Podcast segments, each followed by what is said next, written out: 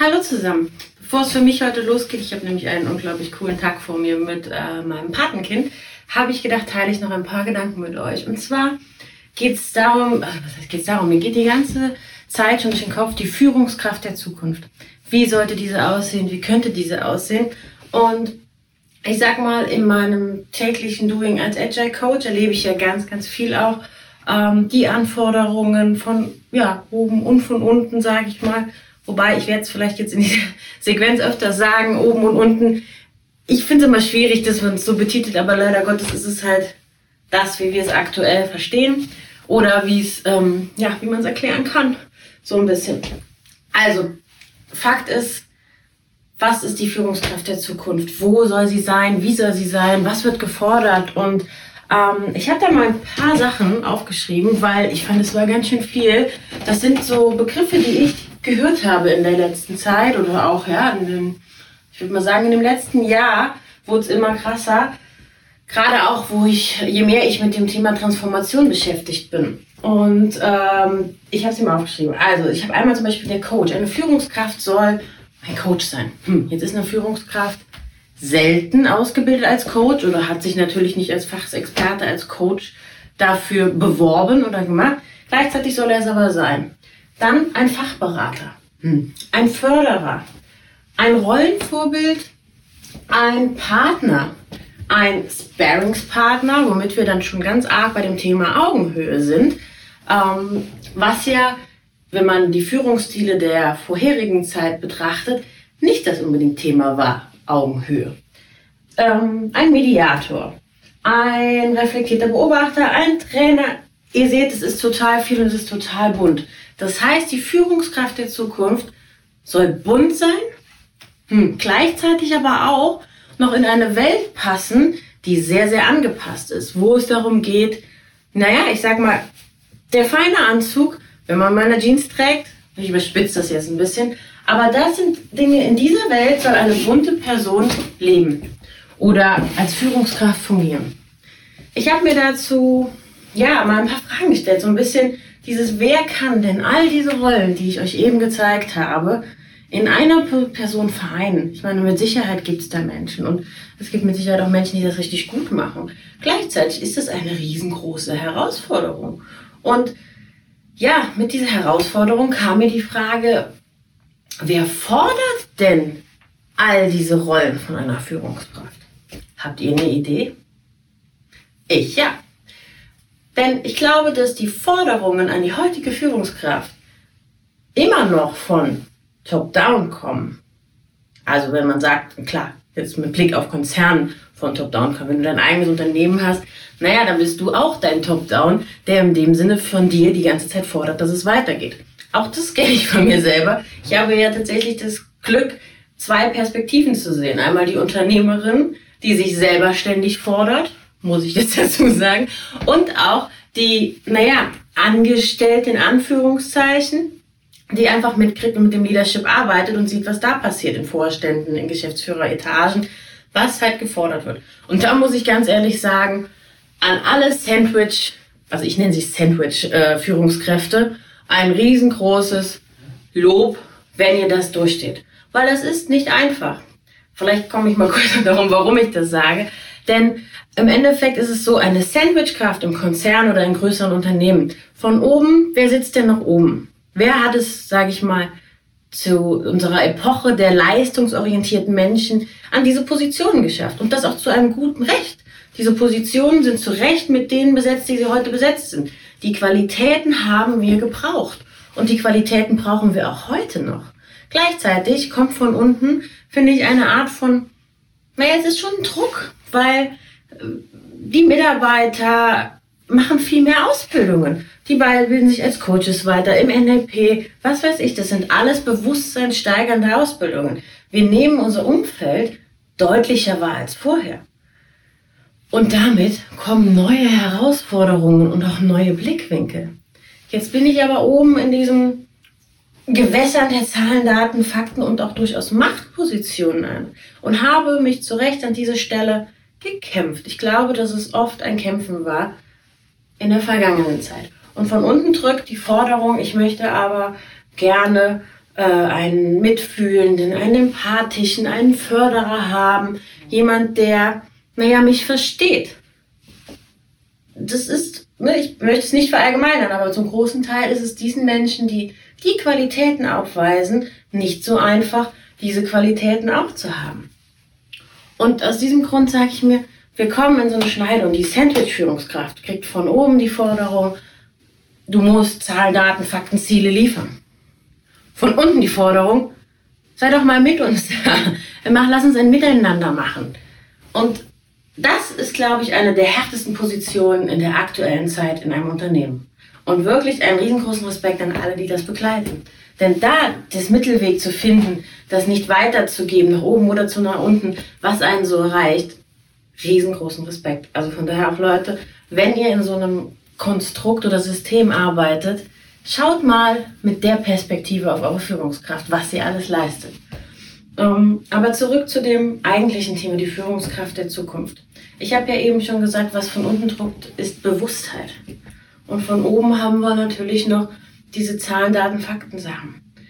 Ich glaube, dass wir mit, der, mit den Transformationen, ne, wir kennen sie gerade als New Ways of Working, New Work, Scrum, Agilität, die Sachen sind in aller Munde und genau dort fangen wir schon an, den, naja, ich sag mal, den Schwung in das alte System reinzubringen, weil vielleicht sogar auch den Druck in ein altes System reinzubringen. Denn wir kommen, wie Frederic Laloux schon schön ja, beschrieben hat in seinem Buch, oh, ich habe es übrigens da für alle, die es mal lesen wollen, Frederic Laloux, Prevention Organization. Habe ich mir selber gekauft, würde ich mir jederzeit wieder selber kaufen. Ein unglaublich schönes Buch und auch unglaublich schön beschrieben, wo wir herkommen, wo wir ja jetzt unterwegs hin sind. Denn wir kommen aus der orangenen Epoche. Die orangene, die orangene Epoche bedeutet leistungsorientiert, schneller, besser, höher, stärker. Ah, ne, ihr hört, da sind schon, naja, wenn man das so ein bisschen bezieht, mehr männliche Attribute drin. Das, was da, was zu lange Zeit gefordert worden ist, sind männliche Attribute. Die männlichen, ja, Wesenszüge. Das heißt nicht, dass jeder Mann so ist oder eine Frau so nicht sein kann. Dennoch sind es typische Züge, die im Männlichen verhaftet sind. Ja, ich hatte eben schon mal Zahlen, Daten, Fakten, Macht genannt. Das sind die Dinge, die gezählt haben in der leistungsorientierten Welt. Dazwischen kamen wir ein bisschen diese grüne pluralistische Welt bekommen. Und da war das Miteinander ganz stark.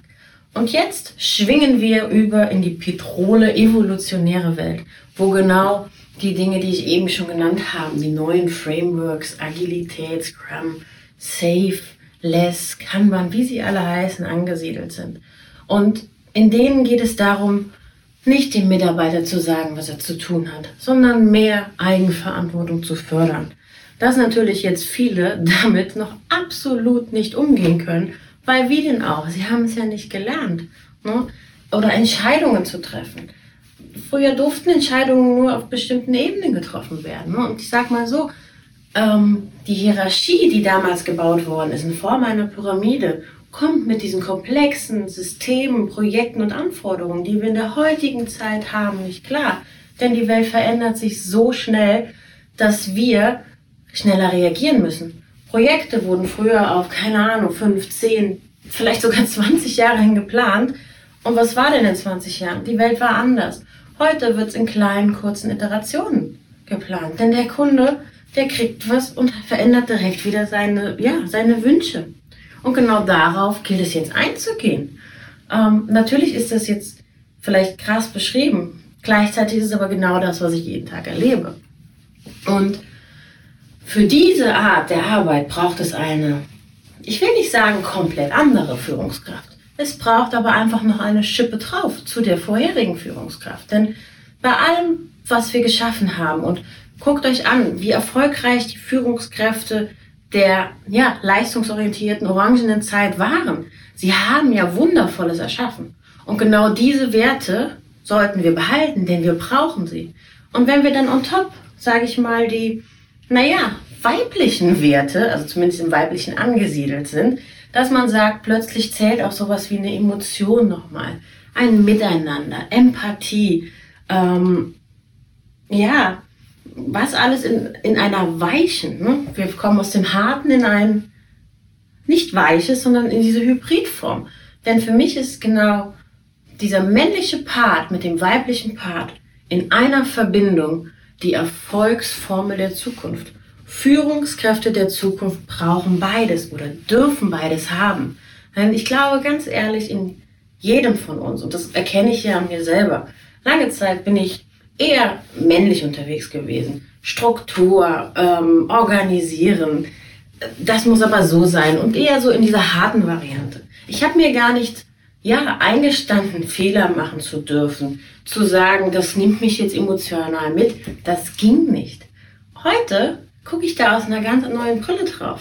Sowohl habe ich den realistischen Teil als auch den Teil, der Emotionen dabei hat. Und wenn ich die beiden verbinde, und das habe ich seit ein paar Jahren gemacht, fließt es bei mir. Dann kommt der, für mich der Erfolg. Und ich glaube, dass es nicht nur bei mir so ist, sondern dass das grundsätzlich eine Erfolgsformel ist. Verbinde das, was eh schon in dir steckt. Im Endeffekt haben wir alles in uns. Und ob wir jetzt die Rollen, die ich eben genannt habe, alle erfüllen, ist dahingestellt. Solange wir offen dafür sind zu sagen, wir sind Menschen, wir sind authentisch. Ich habe mal ganz schön in einem, ja, was war es, ein Vortrag, äh, sagte irgendeiner, wenn das Ego den Raum verlässt, beginnt Führung. Und genau das stimmt. Das ist die neue Führung oder das ist die Führung. Wir dürfen so viel mehr sein, als wir früher, ja, als uns früher anerzogen wurde oder als wir gelernt haben, sein zu sollen. Wir dürfen jetzt mehr wir sein. Und ja, wie kommt man dahin? Das ist eine gute Frage. Ich glaube einfach, dass es darum geht, das Bewusstsein zu steigern, in dir selber zu spüren, was ist denn wirklich bei dir los? Jetzt habe ich spüren gesagt. Ich kann euch mal ein paar gute Anekdoten erzählen, wenn ich tatsächlich in meinem täglichen Umfeld unterwegs bin oder auch mit dem Leadership unterwegs bin, ist sobald einer sagt, ja, ähm, ich habe das Gefühl oder da müssen wir mehr auf die Bewusstheit gehen, kommen dann echt so, ja, Entschuldigung, ich meinte das jetzt nicht so spirituell. Ne? Also man merkt, die Menschen werden schon so und aktuell entschuldigt man sich noch dafür, dass man das Wort wie die Energie im Raum ist gut oder mein Gefühl sagt mir. Ich selber habe ganz oft jetzt in letzter Zeit äh, strategische Ideen, Impulse gehabt, die, wie sich im Nachgang herausgestellt hat, unglaublich wertvoll sind und auch umgesetzt werden. Meine Art und Weise, sie zu kommunizieren, kam aber genau bei den Personen, die die Entscheidung getroffen haben, nicht an.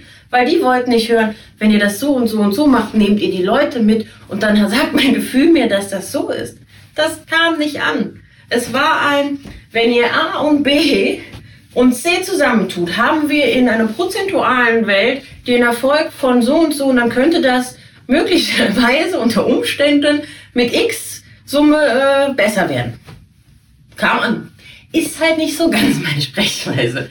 Aber da merke auch ich, wie ich tatsächlich an Hürden stoße und sage, ich will es so nicht kommunizieren. Ich will es auf meine Art kommunizieren was nicht heißt, dass ich sage, ihr müsst mein, die müssen meine Art verstehen, sondern auch da gilt es, glaube ich, darum, jeder öffnet sich für die andere Welt. Ich gehe einen Schritt weiter auf die zu, indem ich mehr Zahlen reinbringe und mehr Fakten und die kommen ein Stück weiter auf mich zu, indem sie sagen, ah, emotional, hm, funktioniert das so. Und das sind die Dinge, die ich euch einfach mal als, als Denkanstoß mitgeben möchte, zu sagen, was ist die Führungskraft von heute? Ja, was ich euch mitgeben möchte, ist so ein bisschen, welche Werte und Werte, wie lange durfte man Werte gar nicht nennen oder waren Werte auch verschrien? Und heutzutage gehen sie. Welche Werte braucht die Führung in Zukunft? Denkt mal darüber nach. Ich habe eben über die Sandwich-Führungskraft gesprochen. Die Sandwich-Führungskraft ist ja, wie gesagt, für mich diejenige, die einem, einem großen Druck ausgesetzt ist. Ich glaube, dass das grundsätzlich bei Führungskräften der Fall ist. Ähm, ne? Druck muss nicht immer was Schlechtes sein. Druck kann auch anspornen oder, oder ja, fördern, sage ich mal. Gleichzeitig finde ich es spannend, was es mit der Psyche macht. Denn ich erlebe es ja an mir selbst in meiner Position als Unternehmerin mit Netzwerk. Und ich sehe es aber auch einfach im Leadership. Und ich würde gerne eine, ja, eine inspirierende Folge darüber drehen, ähm, beziehungsweise aufnehmen, was auch immer wir damit machen, wo es darum geht, was bedeutet es, Führungskraft zu sein und wo man oder wo die Person, die das mit mir macht, gerne mal komplett offen sein kann, so sehr sie möchte oder er, und sagt, das geht in mir eigentlich alles vor. Von ich sorge für meine Mitarbeiter, ich bin ihnen ein Begleiter, ich habe selber vielleicht in, in, ja, in der jetzt aktuellen Corona-Phase die Hürde damit zu sagen, wie kriege ich das Unternehmen behalten? Und was tue ich denn eigentlich für mich, dass ich stabil bin und dass es ähm, mir gut geht? Weil ich glaube, das hat mal ein Kollege gesagt, deswegen ist es bei mir so ein bisschen so, weil der hat immer gesagt, ja, nur wenn es mir gut geht, geht es den anderen auch gut. Es stimmt, da ist was Wahres dran. Das heißt nur gleichzeitig nicht, dass das Ego direkt wieder in den Raum tritt und losläuft. Das war halt bei der Person tatsächlich sehr, sehr arg. Deswegen ist das so ein Satz, den ich gerne nehme, aber irgendwie immer so mit meinem Hintergedanken habe, so, ah, hoffentlich wird er nicht falsch verstanden. Also, das heißt, wenn ihr doch mal ein Stück weit in euch denkt, ohne dass das Ego wieder den Raum betritt, die Folge würde ich gerne drehen. Wenn jemand von euch sagt, hey, das ist genau meins, ihr müsst nicht Sandwich-Führungskraft sein. Ihr könnt auch ähm, ja, ein eigenes Unternehmen haben, 15, was weiß ich, 20 Mitarbeiter, was auch immer. Und einfach mal Lust haben zu sagen, was passiert denn wirklich im täglichen Doing bei euch und was macht es wirklich mit euch? Ähm, ich würde mich freuen, meldet euch da gerne. Ansonsten war es das mit meinen Impulsen für heute. Und äh, ich genieße jetzt den Tag mit meinem Patenkind. Ich hoffe, ihr auch. Und ich wünsche euch einen wundervollen Tag. Wir sehen und hören uns bald wieder.